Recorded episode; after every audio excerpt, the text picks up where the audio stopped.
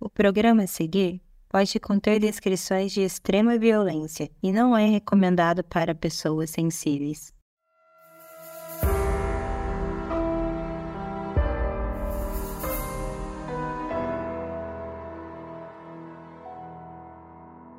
Jill Dando era uma das apresentadoras mais amadas pelo público de Londres. Uma jornalista versátil e competente, e a popularidade dela era comparada à da princesa Diana. Ela estava noiva de um cara que ela amava e ela estava super feliz profissionalmente apresentando um programa que a fazia sentir que ela ajudava as pessoas. Foi realmente um choque quando, no dia 26 de abril de 1999, ela foi morta na porta de casa. Eu sou a Carol Moreira. Eu sou a Mabê. E essa é a história do assassinato de Jill Dendle.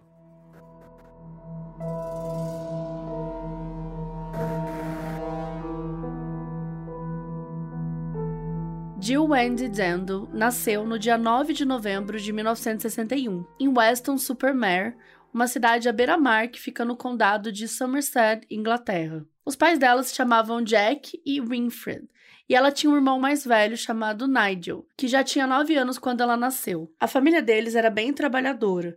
Eles não passavam necessidades, mas também não eram, não tinham muita grana. Quando a Jill ainda era pequena, com 3 aninhos de idade, descobriram que ela tinha um problema no coração e na artéria pulmonar, então precisaram fazer uma cirurgia mas ela ficou bem deu tudo certo. Ela era uma criança muito alegre, muito extrovertida, no colégio sempre tirou boas notas, ela era sempre líder dos projetos, sempre se destacava. E ela era estudiosa, principalmente com os assuntos que ela se interessava. Ela amava ver televisão e ela tinha assim muita curiosidade sobre o conceito da TV mesmo. Desde os oito anos, ela ia na biblioteca, pegava vários livros sobre televisão para ler. Tipo, ela era curiosa, assim, tipo, com os programas que rolavam, tudo que rolava na TV. E o pai dela trabalhava com jornalismo. E o irmão dela, o Nigel, também seguiu a área de jornalismo. Então eles também incentivavam, né, esse hobby aí da TV, porque meio que tava todo mundo nesse rolê. Na adolescência, ela fez parte de um grupo de teatro e fazia várias peças. Juntando interesse por TV com o fato dela ser super desinibida, comunicativa, não deu outra, ela foi estudar jornalismo na faculdade lá na cidade de Cardiff. E o primeiro emprego dela foi repórter de um jornal semanal chamado Weston Mercury, que era lá na cidade natal dela. E ela passou os primeiros anos da carreira trabalhando com jornalismo impresso, até que com os 24 anos chegou uma grande chance para ela e ela foi contratada pela BBC e se tornou apresentadora de um programa de rádio. Isso foi em 85 e pelo resto dos anos 80, ela foi seguindo aí na sua carreira até que ela chegou na televisão. Ela apresentava um programa de viagens chamado Holiday. Infelizmente, no início de 86, a mãe dela, Winifred, morreu de leucemia e isso foi um baque para a família. Mas o tempo passou e a grande chance da Jill chegou. O trabalho dela na TV era num programa matinal chamado Breakfast Time. E foi aí que ela foi notada por um antigo editor e parceiro da BBC, chamado Bob Wheaton. O Bob era responsável pelo Jornal das Seis, o Six O'Clock News, um dos jornais mais tradicionais da BBC. E um dia ele estava se preparando para a edição né, daquele dia quando ele assistiu o Breakfast Time e ele viu a Jill se apresentando. E ele ficou encantado com a elegância dela, achou que ela tinha potencial para crescer ali na área. Ele a convidou para apresentar o Jornal das Seis, mas antes disso exigiu que ela passasse por um extreme makeover, assim, para ela ficar com uma aparência que ele considerava ser melhor para televisão. Ele achava que a Jill tinha muito uma cara de jovem do interior, seja lá o que fosse isso, e para ele isso era ruim. E, sob a tutela dele da equipe, a Jill emagreceu, passou a se vestir de modo mais elegante e, principalmente, ela mudou o cabelo. Ela cortou o cabelo bem curtinho, naquele estilo da Princesa Diana, assim, que tava na, na moda. E até hoje rolam uns debates aí de qual delas que emplacou esse penteado primeiro, mas realmente estava ali na moda, um cabelo bem parecido. E a Jill foi seguindo sua trajetória, ela se tornou uma profissional bem versátil, ela fazia um pouco de tudo, assim, e ela era muito querida pelos colegas, todo mundo gostava bastante de trabalhar com ela. E aí, nos anos 90, ela se tornou uma das apresentadoras mais famosas da TV britânica. Ela recebia até cartas de fãs e de admiradores. Uma coisa que fez ela se tornar muito popular é que ela amava entrevistar pessoas comuns, cidadãos, perguntar as opiniões deles sobre os assuntos em alta. Então muita gente comparava ela com a Lady Di, né, nesse quesito também. Não só pela aparência, como a gente já falou, mas por serem duas mulheres muito amadas pelo país todo e que eram atenciosas com as pessoas comuns, né? Eram humildes, tinha essa coisa que sempre foi muito valorizada na Lady Di. Mas por dentro a Jill era insegura, ela se sentia como uma impostora às vezes, que ela não era tão talentosa assim. Sem falar que ela estava num lugar dominado por homens, né? Então rolava muito machismo, muita misoginia, ela não se sentia sempre confortável para dar as ideias dela. Ela também acabou engatando um namoro com o Bob. Sim, aquele que era o chefe que levou ela pro, pro Jornal das Seis. E eles ficaram juntos por sete anos. E as pessoas achavam um par meio estranho, porque a Jill era super livre, carismática, ela era mais espontânea para fora, e o Bob era aquele cara mais para dentro, ele parecia tenso o tempo todo, parecia um pouco controlador, ele era mais melindroso. Em 95, a Jill foi convidada para apresentar o Crime Watch, que era o principal programa sobre crimes da BBC. É aquele estilo de programa que conta um crime não resolvido, então dá informações e pede ajuda ao público para ligar, né, para dar pistas e tal. E foi um programa que durou bastante durou 33 temporadas, de 84 a 2017. E a Jill era muito boa, ela era uma profissional muito versátil, né? Então ela ia para todos os tipos de programas, ela gostava de experimentar coisas diferentes. Então ela amou essa oportunidade.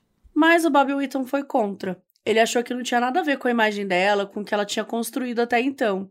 Ele tinha medo dela acabar virando alvo, né? Porque ela denunciava crimes em rede nacional. Mas a Jill entrou mesmo assim, ela curtia é, apresentar. É, muitos criminosos eram encontrados através do programa, então ela sentia que ela estava ajudando outras pessoas, que tinha um propósito social ali. No fim dos anos 90, a Jill estava com seus 30 e poucos anos, completamente satisfeita, né? Já tinha sido considerada personalidade do ano pela BBC em 1997. Então ela não era mais uma estrela em ascensão. Não, ela já estava no topo. Não tinha nada que a tirasse de lá. O que ninguém esperava era que a sua carreira ia ser interrompida tão cedo.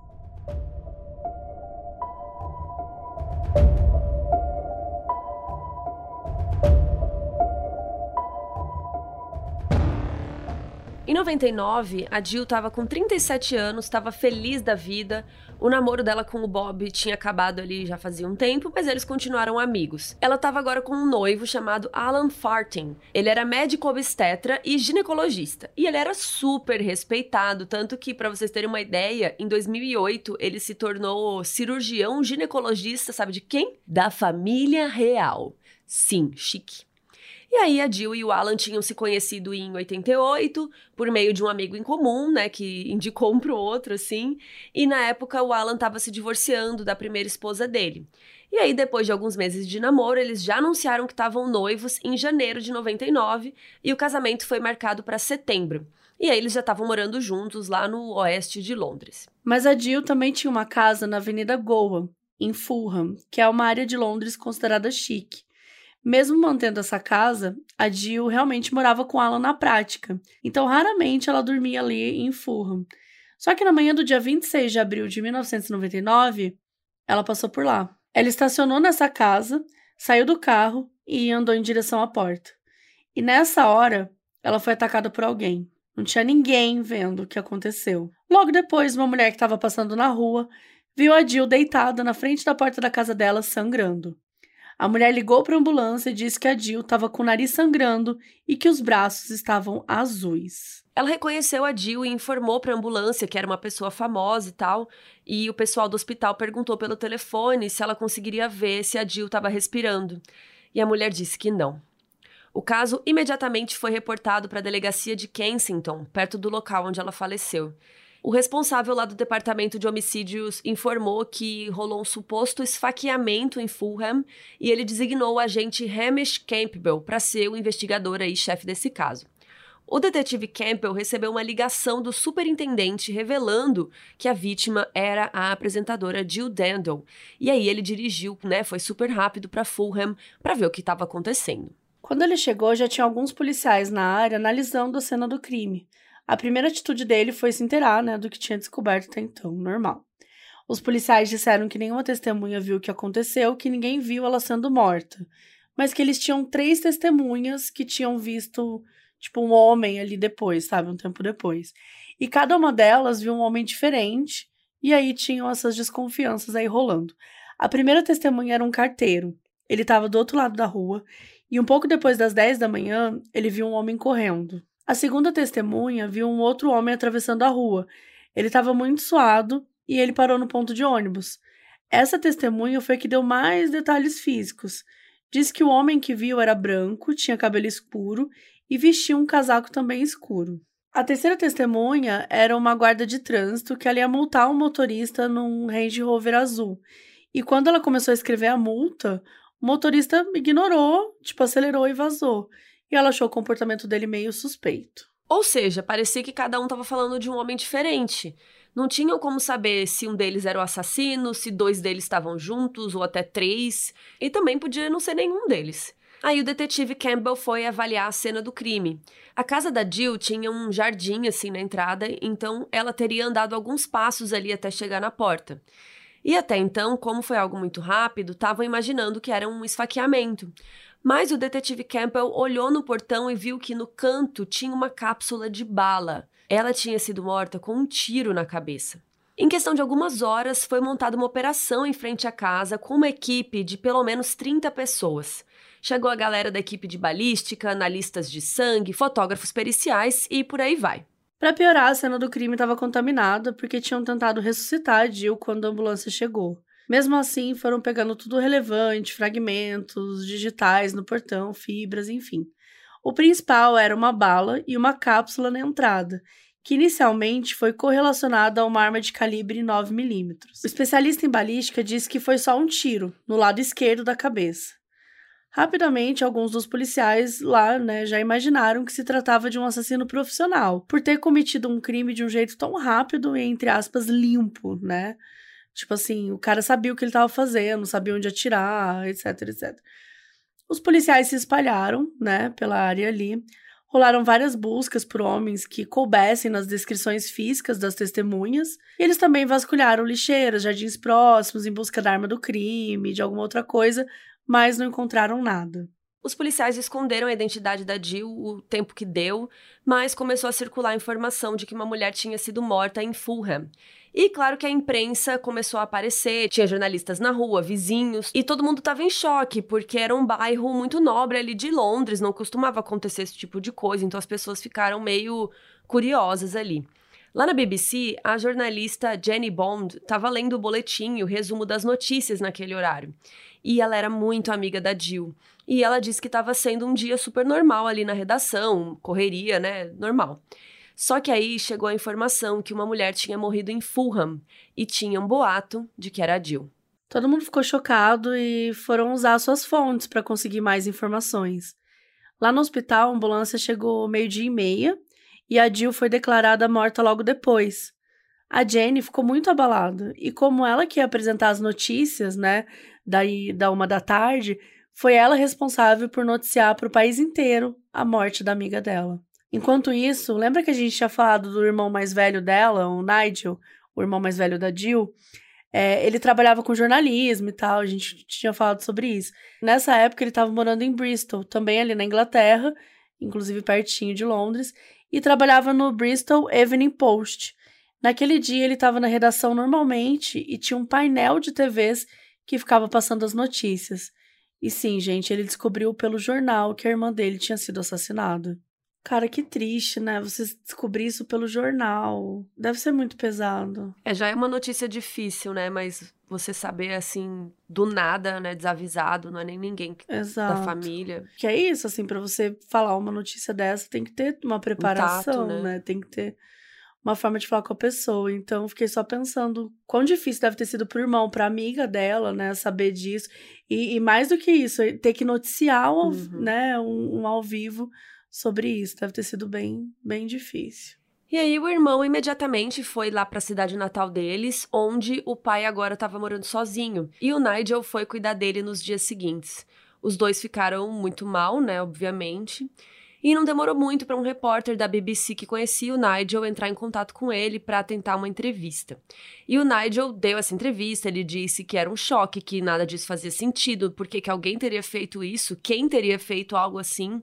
Ele disse que a última vez que ele tinha visto a Jill foi uma ou duas, três semanas antes, no domingo de Páscoa, e que ela estava super animada para o casamento em setembro. No dia seguinte à morte, só se falava disso no Reino Unido. Tiveram inúmeras matérias e homenagens. É, de novo, muita comparação aí com a princesa Diana, que tinha morrido uns anos antes, né? É, ela morreu com 36, a Jill morreu com 37, enfim.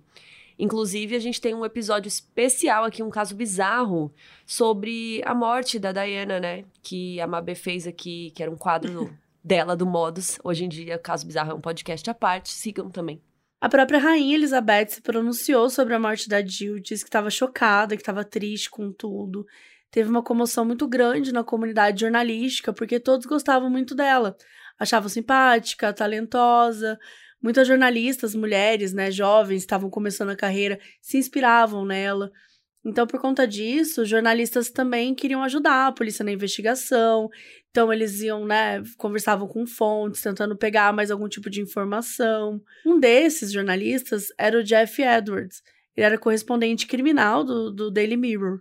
E lá no Daily, a galera conversou muito sobre se o assassinato poderia ter tido alguma coisa a ver com o Crime Watch porque ela apresentava e expunha crimes, muitos criminosos foram presos por conta disso. Então eles estavam tentando entender e, sei lá, se rolou algum tipo de vingança. E aí o Jeff foi atrás para tentar averiguar.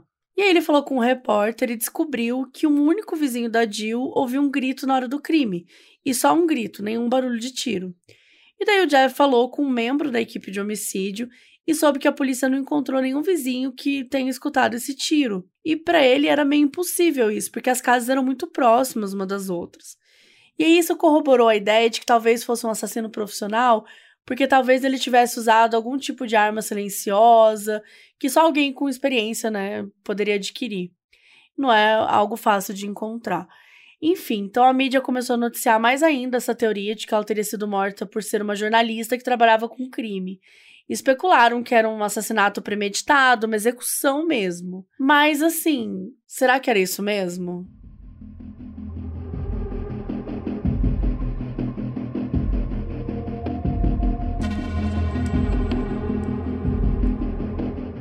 Era abril de 99, a Jill tinha acabado de ser morta e as investigações ainda estavam bem no início. A mídia estava abordando muito o caso e criando várias teorias. E o detetive Campbell disse para sua equipe focar na investigação e em provas concretas. Eles decidiram estudar a trajetória de vida dela em busca de suspeitos, de motivos.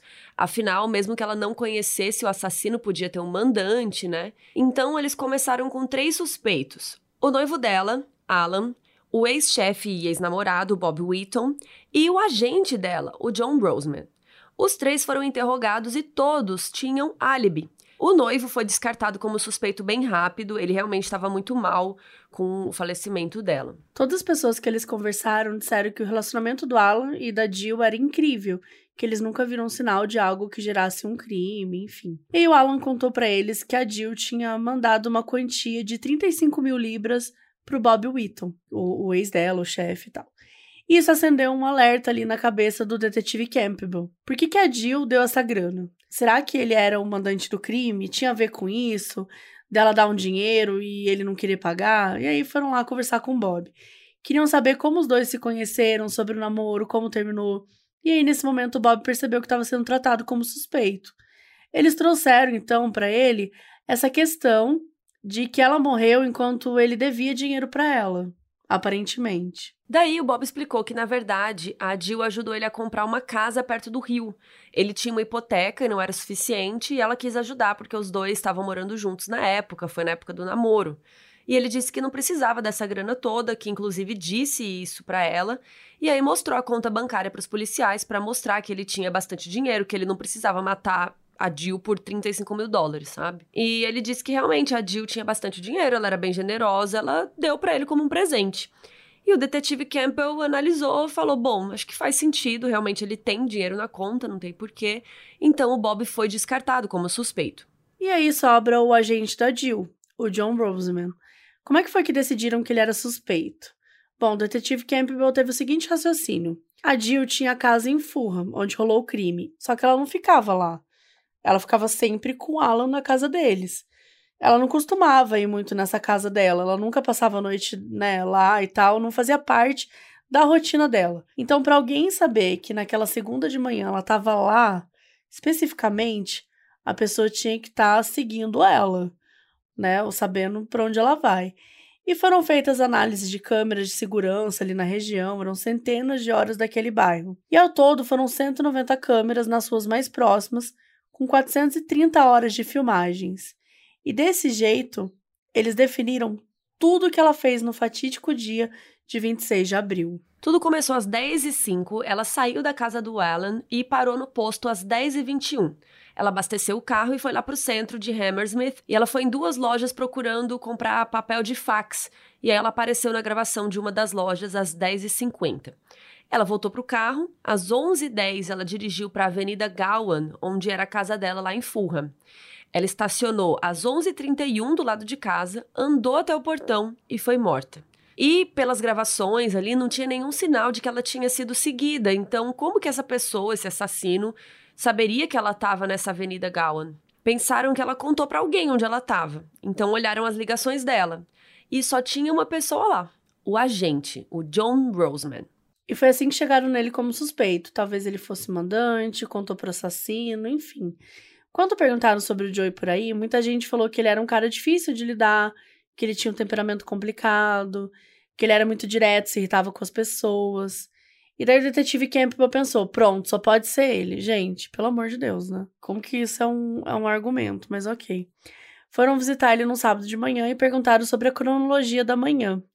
E o Joey disse que ele se sentia culpado, porque o motivo pelo qual a Jill tinha saído para pegar o papel de fax foi porque o escritório dele ia enviar alguns papéis sobre trabalho, mas estava faltando papel. E a gente pode imaginar, né, que a casa dela lá na, nessa avenida tinha uma máquina de fax, então por isso ela optou por lá. Ela ia almoçar, mas aí antes ela parou na casa para botar o papel, para receber os faxes. E aí foi a hora que ela chegou e aconteceu o que aconteceu. E acharam que era uma justificativa meio ok, mas tinha outra coisa que gerava ali uma desconfiança. O Joe Roseman também era escritor de livros de ficção. E vocês estão sentados? Ele escreveu um livro sobre um agente cujos clientes são mortos misteriosamente. Aí o detetive Campbell viu que um dos clientes no livro que morria era uma personalidade da mídia. Aí ele achou isso, no mínimo, curioso. E o Joe respondeu isso dizendo que ele escrevia sobre o tema que ele conhecia. Então, né, ele era agente, o personagem dele era agente, né? Ele, ele tinha pessoas que ele trabalhava que eram da mídia, então, sabe? De qualquer forma, a polícia pediu o manuscrito do livro para analisar a diferença de tempo entre o primeiro e o segundo assassinato dentro da história eles acharam que talvez alguém, então, pudesse estar repetindo os passos do livro. Mas acabou que não tinha nada, realmente, né, de assassinatos ali que tinham a ver com isso, realmente foi só a morte da Jill. O Joey disse para ele que estava ligado, que ele tinha uma reputação de rigoroso e tal, mas que isso era fachada e que ele gostava da Jill, que tinha que ser louco para contratar alguém para matá-lo ele também parecia bem mal com o lance de que se não tivesse enviado fax e tal, ela não precisaria ter ido para aquela casa. Então, no fim, ele acabou deixando de ser suspeito e a polícia não tinha ideia de quem podia ser. Não tinha suspeito, não tinha sequer a arma do crime. E a mídia começou a cobrar, né? Os detetives começaram a ser pressionados. E começou a rolar um monte de teoria maluca nos tabloides, foi obcecado, a máfia envolvida, o Nick Cross, que apresentava o Crime Watch com a Jill, disse que às vezes ela ficava agitada e paranoica, assim, de algum criminoso querer ir atrás dela, mas que ela sentia isso na mesma medida que qualquer pessoa famosa fica ao ter uma vida exposta. Mas não demorou muito para a polícia fazer uma investigação por outro viés. E acredite se quiser, tinha relação com uma guerra na Sérvia.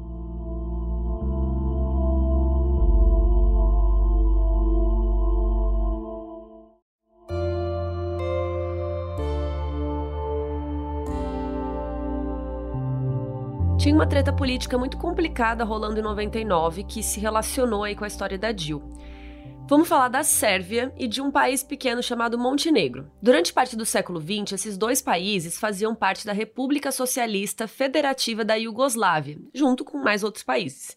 Eventualmente, essa república se dissolveu, mas a Sérvia e Montenegro continuavam com uma união estável, por assim dizer. E juntas, elas viraram a República Federal da Iugoslávia. Dentro da Sérvia tinha uma província chamada Kosovo, e no fim dos anos 90, é, essa província quis se tornar independente. Uma das principais questões dos kosovares é, dizia respeito à etnia, religião, e começaram conflitos, enfim, grupos revolucionários, com militares. E aí ficou um caos maior também quando a OTAN entrou no meio.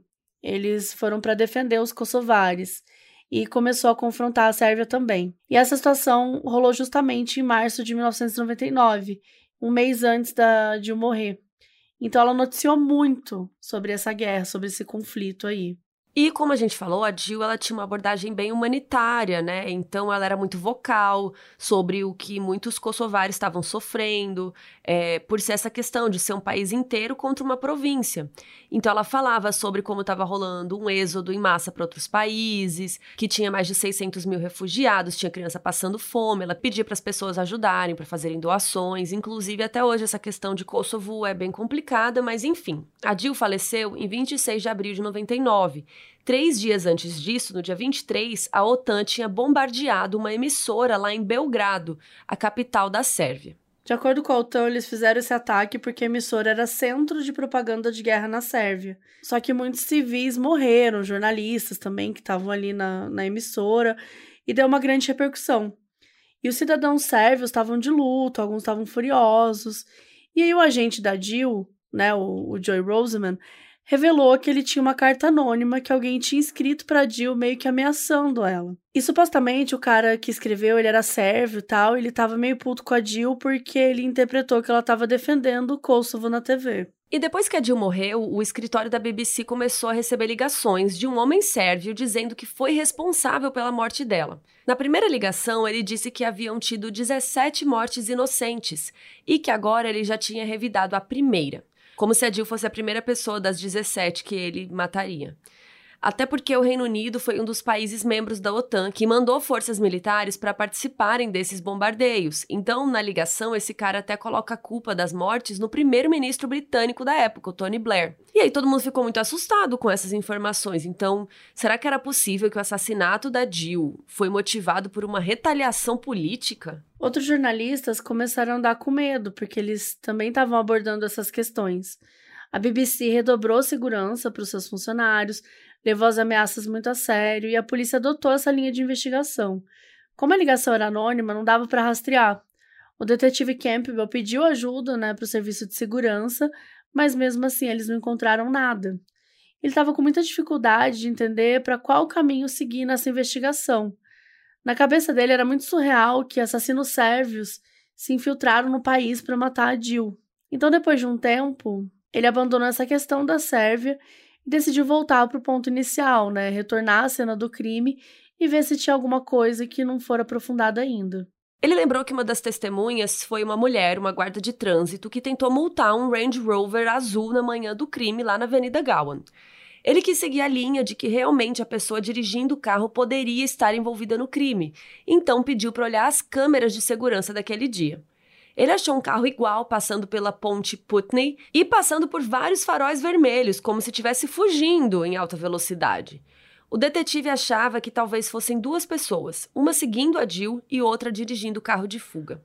Pela qualidade dos vídeos, não dava para ver a placa. E aí eles passaram semanas catalogando vários Range Rovers azuis pela cidade, mas não adiantou nada. O detetive Campbell achou que a melhor opção nessa investigação seria pedir ajuda para o público.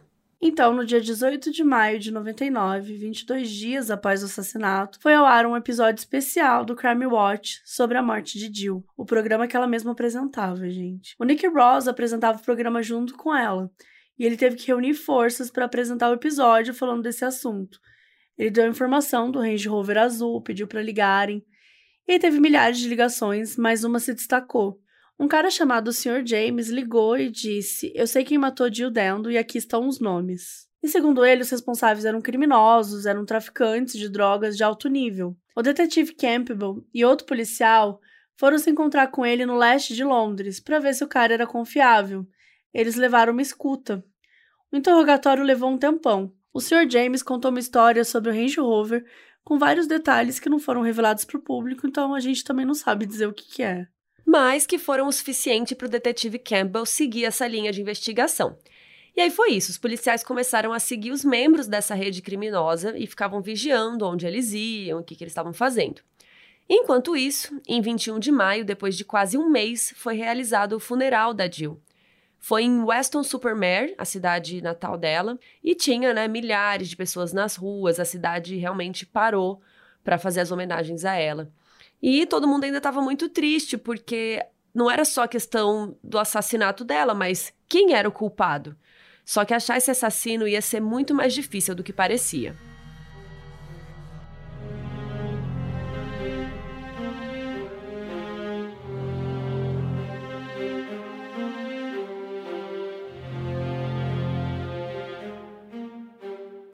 Os meses foram passando e as coisas não estavam indo bem para a investigação. A história começou a esfriar. Os veículos pressionavam seus jornalistas para tentar furo, novas informações, mas nada rolava. O detetive Campbell falava que tinha pistas, mas que não era obrigado a revelar tudo para a imprensa toda hora. E todo mundo interpretou essa declaração como: tá, a polícia tá perdida, não tem nada. E no início de agosto, depois de três meses do assassinato, Campbell chegou na conclusão que aquele informante, Sr. James, estava mentindo. A polícia observou os criminosos que ele falou e chegaram à conclusão que não tinham nada a ver com a Jill. E aí veio a reviravolta. Na verdade, esse senhor James aí era um traficante de drogas também, que tinha um negócio próprio. E ele inventou tudo para a polícia porque ele queria que os rivais dele fossem presos. E aí, olha, gente, e aí o mercado ia ficar livre para ele.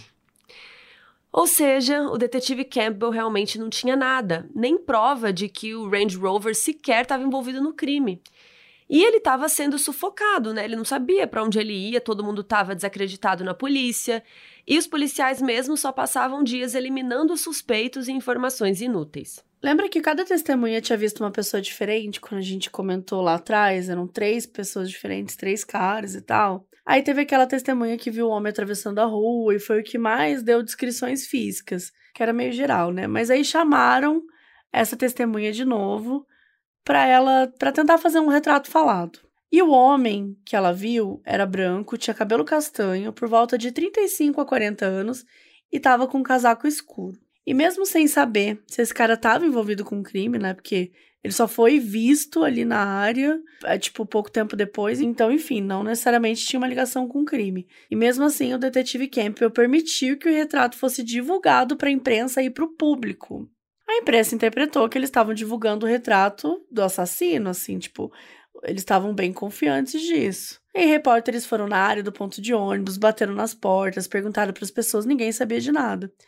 A maioria dos ônibus de Londres tinha câmera de segurança a polícia entrou em contato para conseguir as filmagens.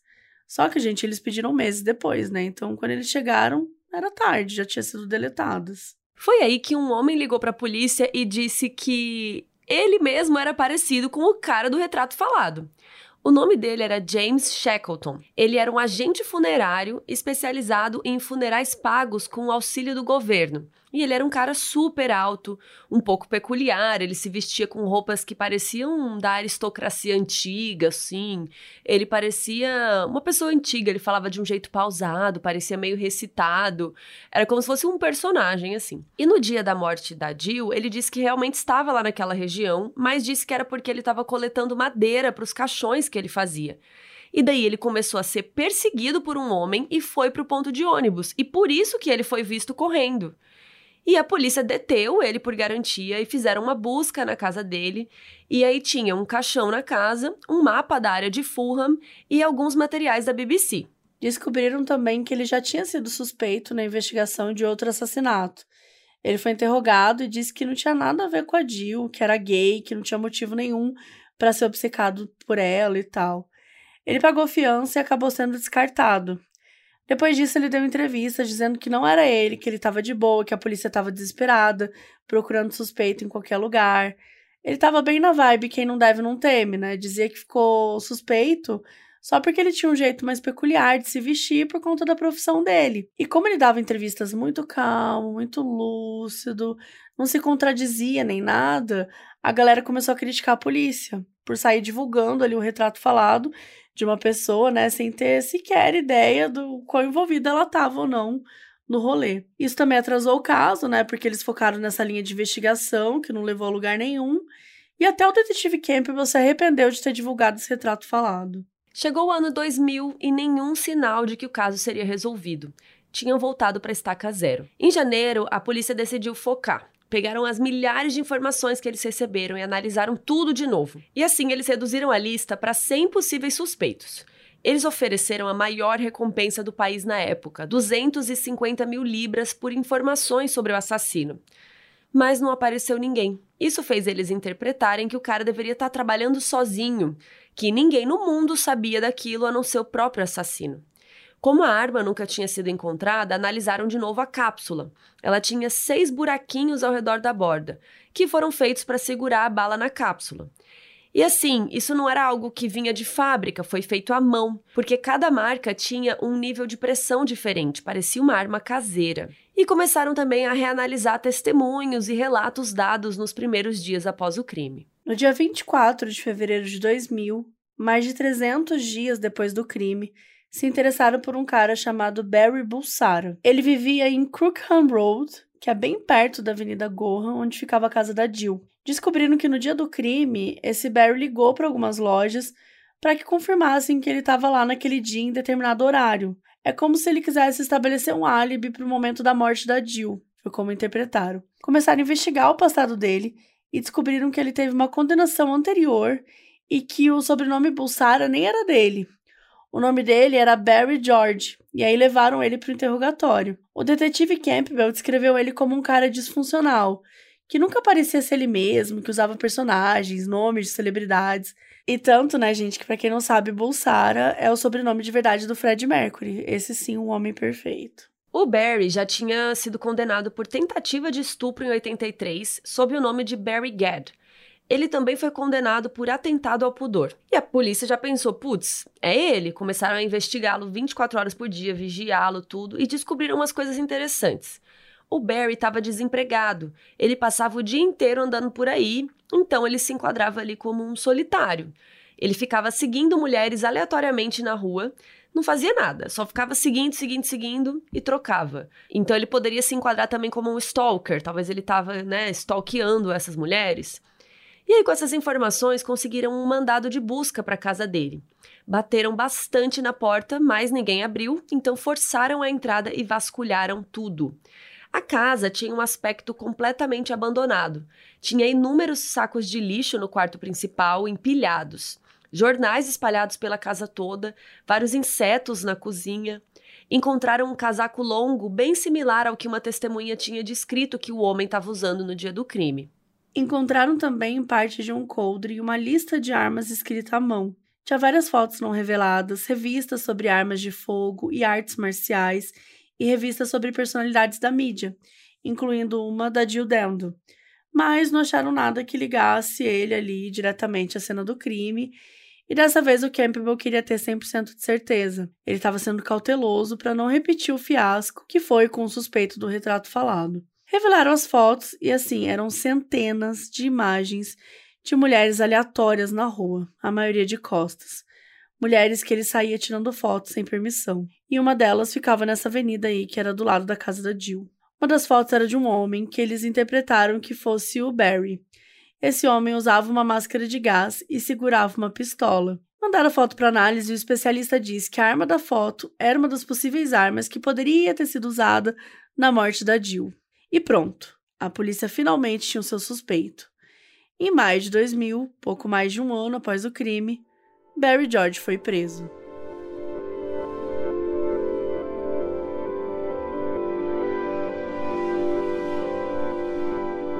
Três meses após a morte da Jill, o suspeito Barry estava preso. Ele foi levado para a delegacia de Hammersmith e passou por um extenso interrogatório, onde revelou as seguintes informações. Ele disse que não tinha uma arma de verdade, ele tinha uma réplica de uma, disse que nunca tinha manuseado o tipo de arma que a polícia tinha perguntado a respeito. Mostraram a foto do homem de máscara usando a arma e ele disse que não era ele. Disse que não sabia porque ele estava lá, que ele não tinha cometido nenhum crime e, de acordo com ele, ele nem sabia quem era Jill Dendle, que ele nunca tinha ouvido falar dela. E que só soube quem era ela quando ela morreu. E o Barry achou que estavam querendo incriminá-lo, usar como um bode expiatório. Ele tinha uma irmã chamada Michelle Dinsky Bates, que morava em Cork, na Irlanda. Os dois eram ligados, eram super amigos e tal, e ela soube da prisão pelas notícias. Ela achou que fosse um engano da polícia porque ele nunca faria algo assim. Já a mídia estava investigando bastante a vida dele e descobriram várias coisas, que inclusive ele inventava identidades. Nos anos 80, ele foi multado por fingir ser policial, já falou para as pessoas que ele era da Força Aérea também. Enfim, né, ele usava aquele sobrenome falso, Bulsara, que era o sobrenome real ali do Fred Mercury. Daí a mídia, a gente foi encher o saco da família do Fred, que negou o parentesco com ele. E o Fred já tinha morrido nessa época, né? Ele morreu em 91. A polícia até perguntou sobre o Fred pro Barry, e ele disse que mentia para as pessoas que ele era primo do Fred Mercury, mas que ele não era não. E descobriram que o Barry chegou a ser obcecado com a Lady Di, né, que teve uma vez que ele foi pego na área do Palácio de Kensington com uma corda, equipamento de combate e um facão de 30 centímetros. E todo mundo falava, né, como a Lady Di e a Jill eram parecidas, mesmo corte de cabelo, carisma. Então eles começaram a pensar, será que ele não tinha transferido a obsessão da Lady Di para Jill e aí ficou obcecado por ela? Bom, mas mesmo com tudo que a mídia tinha encontrado, ainda não tinha nenhuma evidência que realmente colocasse ele na cena do crime, que provasse que ele estava lá. A polícia tinha um máximo de 96 horas de custódia. Quando esse período terminasse, eles precisavam acusar o cara ou soltá-lo. Então, se voltaram para o casaco que encontraram lá na casa dele e mandaram para análise. Mas tinha passado muito tempo e realmente não tinha sangue, fibras ou vestígios de pólvora. Mas encontraram um resíduo de disparo no bolso do casaco, o que indicava que o Barry tinha tido contato com resíduos de arma de fogo. Era uma partícula igual a uma encontrada na cena do crime. Perguntaram isso para ele, mas o Barry disse que não sabia de partícula nenhuma, que não fez nada. E mesmo assim, ele foi formalmente acusado do assassinato da Jill e levado para o presídio de Belmarsh, ali em Londres. E a Michelle, a irmã do Barry, recebeu uma ligação da advogada dizendo que ele foi acusado porque encontraram resíduo. E a irmã foi visitá-lo na prisão e ele jurou para ela que não tinha sido ele. Ela acreditou e queria ajudar o irmão a todo custo, então ela foi atrás de um advogado foda. E aí ela encontrou um cara chamado Michael Mansfield. Ele era mega renomado. Ele foi advogado dos quatro de Guilford, que é um caso bem famoso de quatro irlandeses que foram acusados injustamente de um bombardeio num pub. É a história do filme Em Nome do Pai, com Daniel Day-Lewis. Ele representou também o Mohammed Al-Fayed nas investigações da morte do filho dele, o Dodi Al-Fayed e da princesa Diana. O Michael aceitou o caso do Barry, foi conversar com ele e tal, levou um tempo para o Barry se abrir. O Michael achava que ele não respondia do mesmo jeito que as outras pessoas, que ele não confiava muito fácil, que ele era solitário e tal, então por isso que demorou esse tempo para ele se abrir com o próprio advogado. E aí o Michael, né, o advogado, foi na cena do crime dar uma olhada e viu que a caminhada do estacionamento até a casa da Jill era muito curta, que ela ia entrar em casa assim em poucos segundos. E ele raciocinou que não tinha como ficar paisana na rua esperando, o atirador teria que saber a localização da Jill e ficar lá agachado do lado do jardim esperando ela chegar e atirar. E o Barry era um cara muito alto, então parecia muito difícil para o Michael ele conseguir se esconder ali. O Michael também pediu que ele fosse avaliado por um profissional e mandaram uma psicóloga clínica e forense chamada Susan Young. Quando encontrou Barry pela primeira vez, ela notou que ele parecia muito confuso e angustiado. Tava despejando todas as emoções de uma vez só, tipo, dizia: fizeram isso comigo, me acusaram disso e tal. E ela interpretou que o Barry tinha um funcionamento intelectual limítrofe, bem baixo, que a memória operacional dele também era baixa. Então, que para ele era mais difícil raciocinar e responder perguntas do que para a maioria das pessoas. Isso ajudou na defesa dele, porque para ter cometido o crime era preciso uma agilidade de raciocínio que a psicóloga não achava que o Barry tinha. Outra coisa que o advogado Michael trouxe foi a questão da cápsula da bala. Ele descobriu que a formatação da cápsula era rara, e depois de pesquisar, descobriu que era um tipo muito usado na Sérvia. Ou seja, ele quis tentar voltar um pouco para a teoria de que o assassino era sérvio, sim. E para corroborar isso, ele descobriu a informação de que uns 10 dias antes da morte da Jill, um outro jornalista foi assassinado lá em Belgrado, na Sérvia. Mas a polícia não quis focar nessa linha de investigação. Eles já tinham investigado esse lance da Sérvia e tal, então eles preferiram continuar focando no Barry. O Barry tinha sido preso em 25 de maio de 2000 e acusado oficialmente em 29 de maio. Ele ficou um ano preso aguardando o julgamento que ocorreu em junho de 2001, pouco mais de dois anos depois do crime. O tempo inteiro, ele continuou alegando inocência. No dia do julgamento, a rua do lado de fora estava assim, cheia de jornalistas, né? Aquela coisa, o Lola Palusa que a gente sempre fala. E foi a primeira aparição pública do Barry desde que ele tinha sido preso. Todo mundo queria tirar uma foto dele, né? Queria ver ele. E a Michelle, a irmã dele, sentiu que parecia como se ele tivesse perdido, sabe? Ele não conseguia entender direito por que, que ele estava ali, como se tudo fosse muito irreal. E o julgamento começou, começou com a acusação, e a principal testemunha deles foi justamente a que tinha visto Barry correndo na rua no dia do crime. O nome dela era Susan Mays, e ela disse que ele parecia nervoso e tinha tentado esconder o rosto. Outra informação que conseguiram foi que na manhã do crime, o Barry visitou um centro de orientação e aí mais tarde, naquele mesmo dia, voltou lá perguntando que horas que ele esteve ali antes.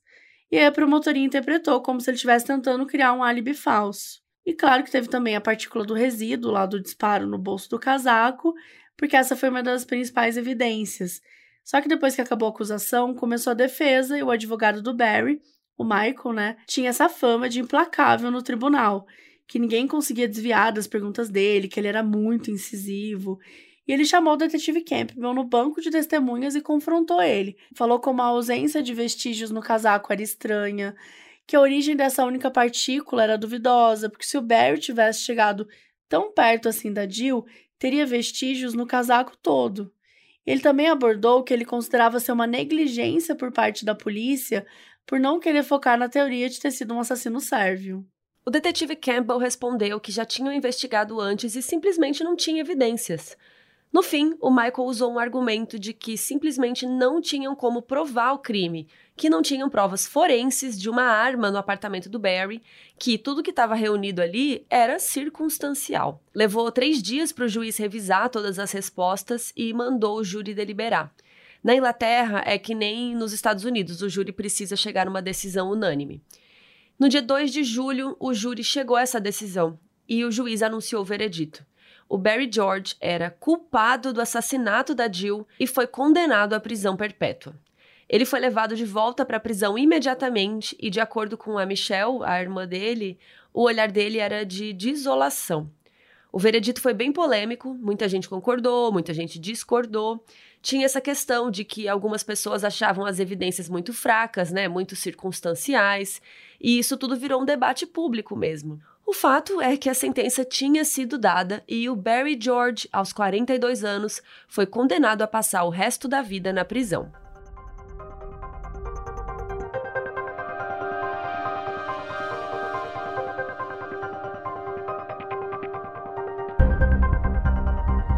Durante os anos na prisão, o Barry ficava muito na dele, é, não buscava briga, ele tinha consciência limpa dizia que sabia que ele era inocente. A irmã, Michelle, continuou muito próxima dele, visitava ele sempre, e ela também acreditava na inocência dele. Tanto que em 2006 ela decidiu procurar um jornalista investigativo para ajudar ela a provar que o irmão era inocente. Ela acabou chegando num cara chamado Rafael Rowie, que já tinha trabalhado na BBC antes. O Rafael era muito especializado em casos de prisões injustas, porque ele mesmo tinha passado 12 anos preso por assassinatos e roubos que ele não tinha cometido. Depois de ser abordado pela Michelle, ele foi conversar com Barry e acreditou na inocência dele. Ele aceitou investigar o caso. E assim, ele era bom mesmo, viu? A primeira coisa que ele elaborou é que a prova mais forte que a acusação tinha era essa bendita, esse bendito resíduo da arma. Então, o cara simplesmente foi para Boston, nos Estados Unidos, para conversar com um especialista do FBI sobre esses resíduos.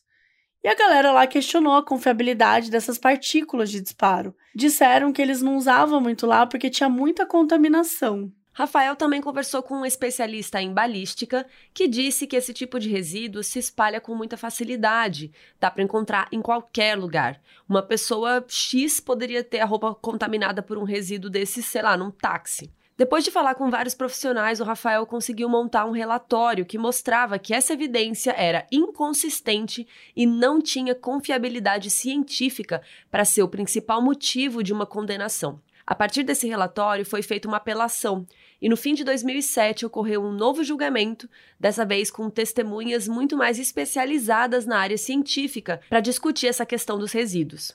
Além disso, o advogado novo do Barry levou novas testemunhas que interagiram com o Barry naquela manhã e conseguiu estabelecer uma cronologia mais clara, na qual ele estava no centro de orientação por volta das 11h50, então, pela hora que a Jill tinha morrido, umas 11h30, não daria tempo dele ir de um lugar para o outro. O julgamento só terminou em 2008, mas dessa vez o Barry foi considerado inocente e saiu de lá já em liberdade. Ele tinha passado oito anos preso e estava com 48 anos na época. Atualmente, em novembro de 2023, o Barry mora na Irlanda. Ele preferiu ficar lá porque achou um lugar mais calmo e porque em Londres as pessoas tratam ele como lixo. Ele ainda tem muita raiva que tiraram oito anos da vida dele, diz que ele foi perseguido pela mídia. E o agente da Jill, o John Roseman, ele diz que a polícia gastou todos os recursos num cara cujas provas eram escassas. Então, realmente foi uma situação que poderia ter sido evitada. Apesar disso, até hoje o detetive Campbell acredita que o Barry é sim o culpado. Fato é que depois que o Barry saiu da prisão, não houve mais nenhuma investigação sobre o assassinato de Jill.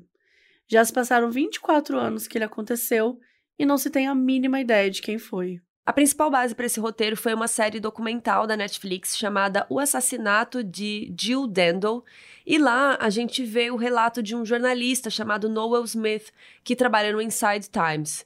Antes de ser jornalista, ele era um criminoso convicto que passou anos na prisão por diferentes crimes que iam de roubo de carro à venda de drogas. E por causa disso, ele até hoje tem muitos contatos neste mundo aí. No doc, o Noel disse que existem boatos no mundo do crime de quem foi o responsável pela morte da Jill, que não foi o Barry e que não é ninguém que as pessoas pensam. Diz que foi um profissional, uma pessoa perigosa e que ele não vai falar quem é pela própria segurança, mas que todo mundo aí do mundo do crime sabe quem foi. Jill Dando era uma mulher respeitada e adorada por todo um país. É muito frustrante saber que a vida dela foi tomada e que até hoje não existem respostas. Por hora, o que nos resta é lembrar do legado dela e torcer para que algum dia realmente descubram o que aconteceu.